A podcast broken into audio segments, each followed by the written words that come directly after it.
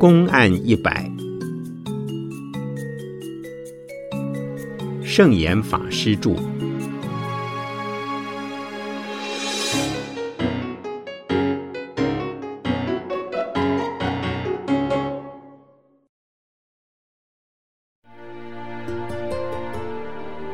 将心守静，犹未离病。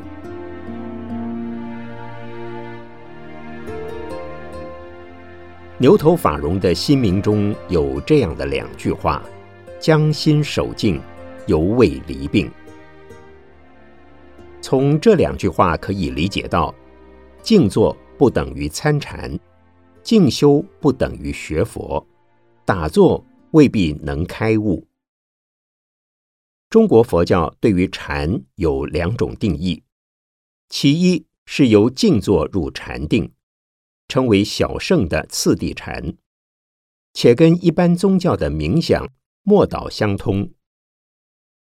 这些都是将心守静，把心守于宁静、安静、平静的状态。浅的层次叫静坐，深的层次叫禅定。另外一个定义是中国禅宗的禅悟，不一定要打坐。只要把身心放松放下，心中没有任何执着追求，就能保持宁静安定。我曾将之形容为无底的垃圾桶，也是无形的反射镜。于此境界中没有烦恼的现象，但有智慧的功能。牛头法融的意思是说，如果将心守静，就还未离开病。定是什么？如果仅是静坐的安静，心没有明，一旦干扰发生，马上还会受到影响而起波动。难怪守静习定的人，总是希望单独躲入深山去，或者离群所居。他们厌倦烦嚣，喜欢宁静。这种人即使能入定，在定中没有烦恼的现象。但是他们的自我中心一直都在。当定力消失而出定时，轻微的问题可能还引不起烦恼。万一遇到狂风骤雨，跟他自身的利害得失有大冲突时，依然会有贪欲、嗔怒等烦恼出现。因此，牛头禅师认为，这样的修行法或修行层次尚未离开烦恼的病。中国的禅宗虽以打坐作为修行方法之一，然而更重视在十字街头参禅，在人群之中、市区之内用功。身处人间而不为人间的种种现象所困扰，那才是禅悟的功夫。普通人如果懂得禅悟的意义，并且常常面对环境练习心平气和。那也可谓近乎禅悟的功能。即使未真禅悟的境地，功夫日积月累，烦恼的起伏也会越来越少，这也是人生的一大幸福。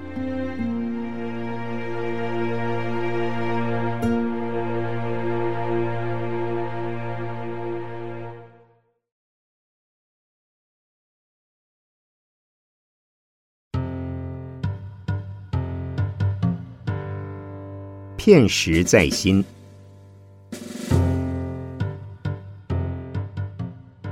罗汉贵琛指着一片石块，对弟子法眼文艺说：“祖师们常说三界为心，万法为事。那你认为这片石块是在心内还是心外？”法眼答：“在心内。”罗汉禅师反问：“你放一片石块在心头做什么？”罗汉禅师这么问，分明是在布置两难的局面。三界唯心是说，一切人事物都是从心中出现，又回到心中去。日有所思，夜有所梦的心是唯心。做事会成功，是因为有心要做，这更是唯心。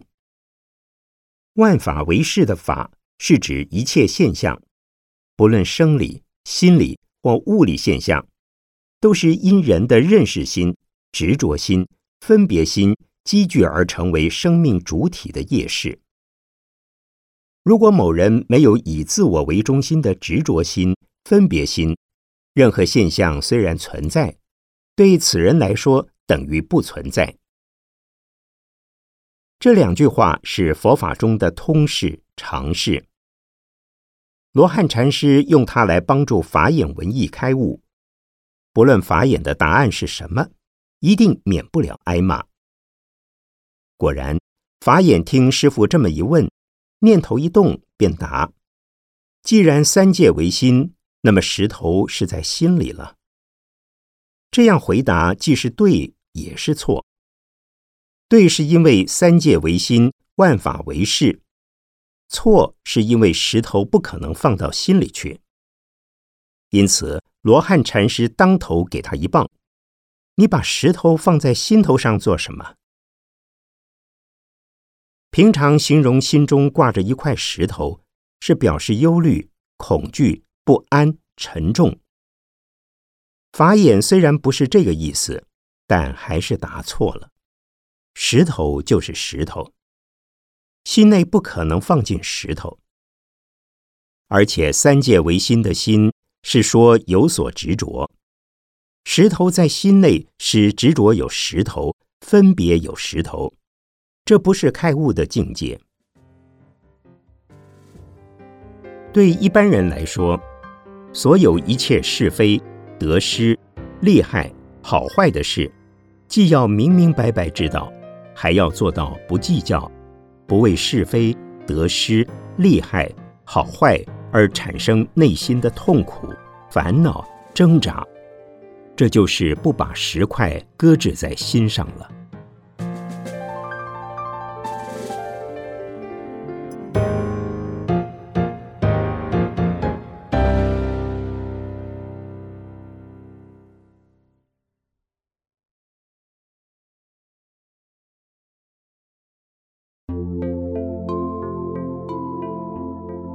不知最亲切。法眼文艺禅师参访罗汉贵琛禅师，罗汉问他将往何处去，法眼答：以礼行脚去。罗汉又问：行脚要做什么？法眼说：不知道。罗汉说：不知最亲切。法眼豁然开悟。一般人读万卷书，行万里路，以充实知识，增广见闻，是非常好的自我成长。不过，知识见闻虽然可以让我们开眼界，却不一定可以让我们除烦恼。开眼界和除烦恼不一样，对各种各样学问的探索，并不等于智慧的开发。禅宗所讲的智慧。是把自我中心的立场、角度、判断都放下，只有绝对客观的事实，没有相对的任何执着。一般人只停留在知识见闻的层面，依靠书本见闻，加上自己的推想判断，去从事头痛医头、脚痛医脚的改善工作，以解决现实生活中的各种问题。却不能彻底解决来自内心的许多烦恼。行脚是从甲地到乙地，再从乙地到丙地，没有一定的目的地，也没有一定的落脚处，有如行云流水，随缘游方，随处安心。这使得出家人的心中，除了求法求师，没有什么好追求的，物质上无所拥有。只要一路走下去就好，所以行脚本身就是一种很好的修行方法。罗汉禅师问弟子法眼文艺要到哪里去？法眼说要自由自在去行脚。师傅又问行脚要做什么？行脚既然是自由自在，本来就没有要做什么。对师傅这句问话，法眼实在答不出来。只好说不知道，这是老实话。师傅却针对这句老实话予以开示：“不知两字才是你真正需要的东西。”法眼一听就开悟了。法眼为什么听了不知最亲切就开悟？知是属于认识的、分辨的、自我中心的。讲不知就是放下一切自以为是、知识学问。见闻觉知等的知见障及心障，无我的智慧便能显现。这种无我的智慧不能用特定的思想、语言、文字来说明。因此，罗汉点出：你说不知道，这才是最要紧的。一即点明他，只要离开思想、语言、文字等的依傍就对了。所以，法眼开悟。一般人能不能学习不知最亲切呢？能，亲自去体验生活，去历经各种人事物的现象，要比透过语言文字更能让我们领会。否则也不必说“尽在不言中”这句话了。所谓“无言胜有言”，是因为了解到事实的真相之时，就不必再费唇舌。因此，这里的不知。并不等于无知。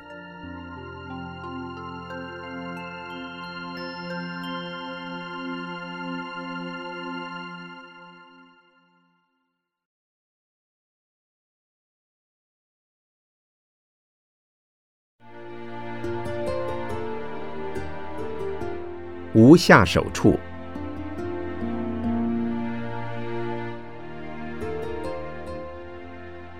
石拱会藏本为摄路的猎人，一日遇到马祖，问他何不自射。石拱说：“若教某甲自射，即无下手处。”马祖即赞说：“这家伙的旷劫无名烦恼，今日顿息。”石拱立即毁弃了弓箭，以刀解法，随马祖出家了。这则故事起因于石拱射鹿，经过马祖鞍前，探问见到中了他箭的鹿否？马祖问他一箭射几个？答说一箭射一个。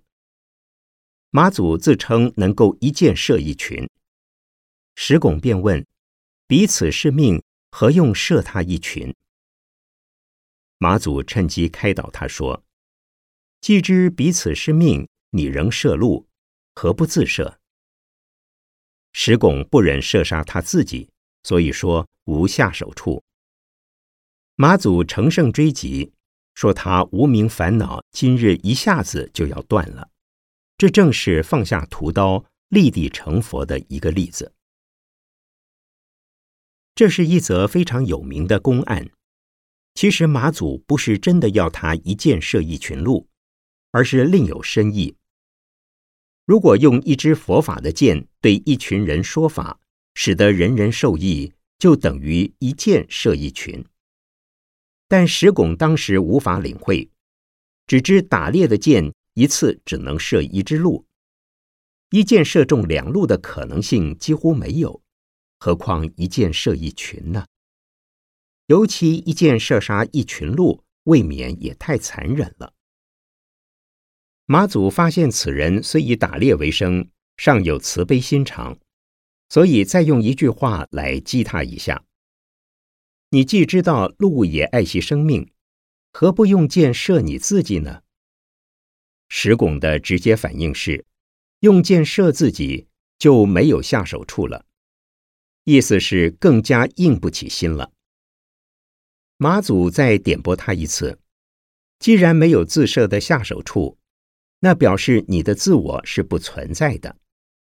今日发现你从旷劫之前以来的自我既不存在，一切使你困扰的无名和烦恼，当然也就不存在了。石拱一听，当场开悟了。其间有打猎杀生而引发了爱怜生命的慈悲心，再以不忍心以见自事而透露出自我不存在的消息。最后领悟到，只要将自我的执着心放下之时，一切的烦恼也就随着雨季云散了。无下手处和无智慧处一样，都表示人世间一切现象，如果不以主观的自我中心去做批判，就能尊重客观的事实，就能避免自以为是的偏见，也能减少许多不必要的争执和麻烦了。否则，总觉得主观的自我和客观的人事永远是对立的，因此都有下手处和智慧处了。也就会不断的产生折磨自己，也折磨他人的行为了。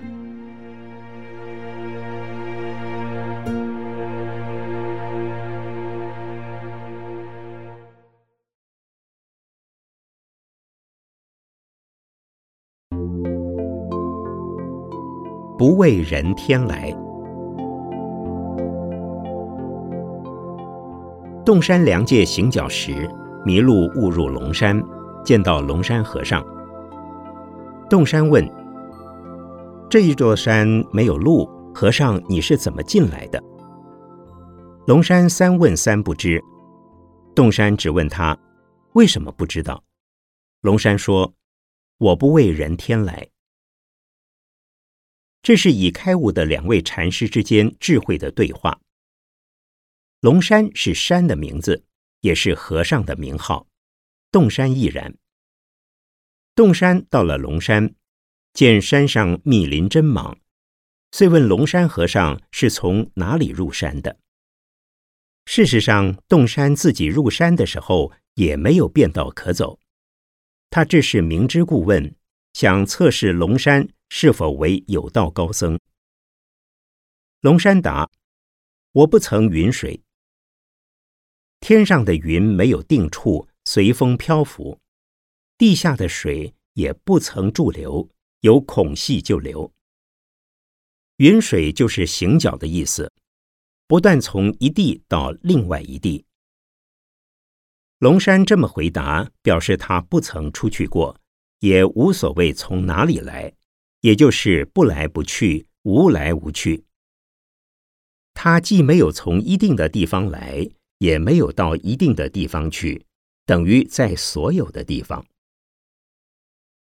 洞山又问：“你从未行脚，那你在此山住多久了？”龙山答：“春秋不设。”意味他不管春夏秋冬，是超越时空、大悟彻底的大解脱人。这不是说他的肉身没有年龄，而是他所证悟的境界与时空不相关。既然如此，洞山继续追问，以辨别龙山是真的开悟还是假装唬人。那么是这座山先在这里，还是你先在这里？这一问很有意思，还是绕着时间转圈。龙山答：不知道。洞山再问：为什么不知道？龙山答：我不为人天来。只有为物的人类和天神才会计较时空问题，物境超越时空，所以已经不落于人天层次了。已得解脱的人不在乎时间和空间，未得解脱的人不知道什么是超越时空的境界，对他们说了也等于白说。如果面对一个已经开悟解脱的人，不用讨论时空问题。回应一句不知道，那正表示大智若愚，一切的一切尽在不知与无言之中，宛然自在。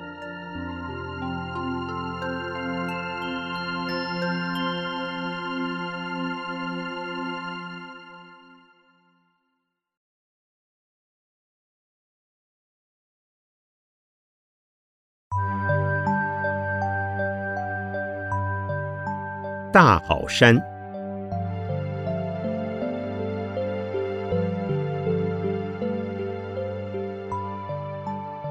某僧问兴善为宽禅师：“如何是道？”为宽说：“大好山。”僧云：“我问的是道，你为什么说好山？”为宽答：“你只知道好山，哪里达得了道？”僧人去见维宽禅师，问他如何是道，希望从他那儿得到一点消息，作为用功或开悟的着力处。这样的问话在禅门里经常听到，但是很难回答。当时维宽禅师可能看到一座山，或心中浮现一座山，就随口回答“大好山”。这句话本身并无意义。但他答对了。道不离任何时间与空间，顺手拈来都是道。道不会虚疑或离任何有形、无形能让人接触或揣摩的东西，但任何有形、无形可让人接触或揣摩的东西都不是道，但也就是道。一言之，道的本身。不是具体的东西，但也不离开任何具体的东西。所以，当僧人问如何是道，何尝不能答：你看到那座好大的山吗？或者那座大山真好呀？僧人可能尚未开悟，无法体会，所以质疑：我问的是道，你为什么答好山？僧人也可能故意找茬。既然什么都是道，为什么你答的是大好山，而不用其他的话做回复？维宽对此评曰：“你只知道好山，哪里体会得了道？未悟的人和已悟的人对话时，往往不相应、不相契，不能心心相印。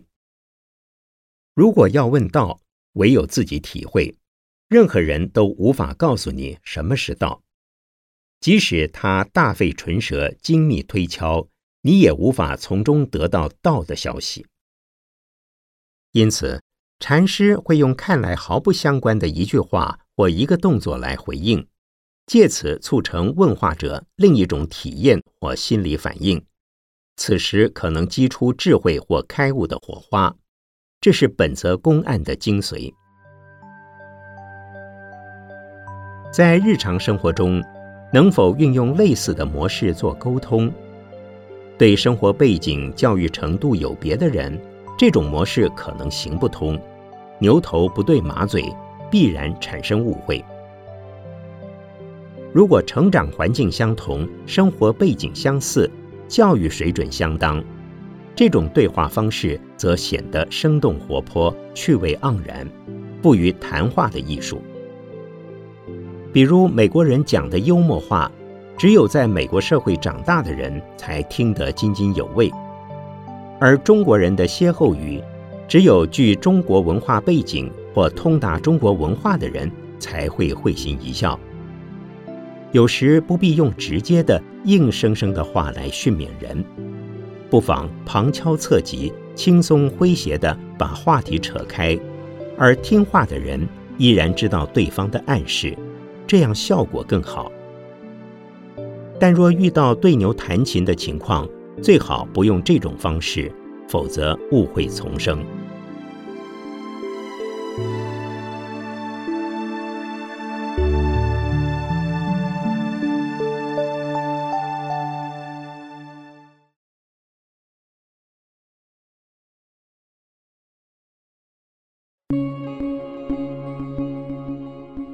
落阶级。